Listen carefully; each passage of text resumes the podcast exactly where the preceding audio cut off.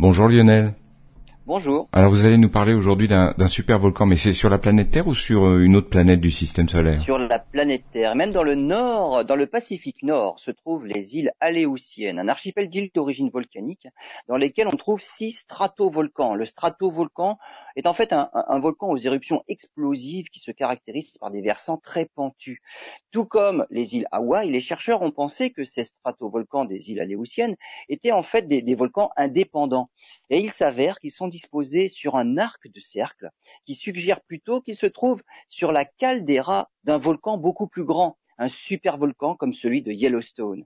La caldeira de ce supervolcan des Aléoutiennes aurait une profondeur de 120 mètres et selon les premières estimations, cette caldeira aurait un diamètre de 19 km. Une caldeira qui se serait formée lors d'une éruption gigantesque il y a 640 000 ans. Une explosion qui, selon un volcanologue de l'université de l'Oregon, n'aurait pourtant représenté qu'un dixième de celle du supervolcan de Yellowstone.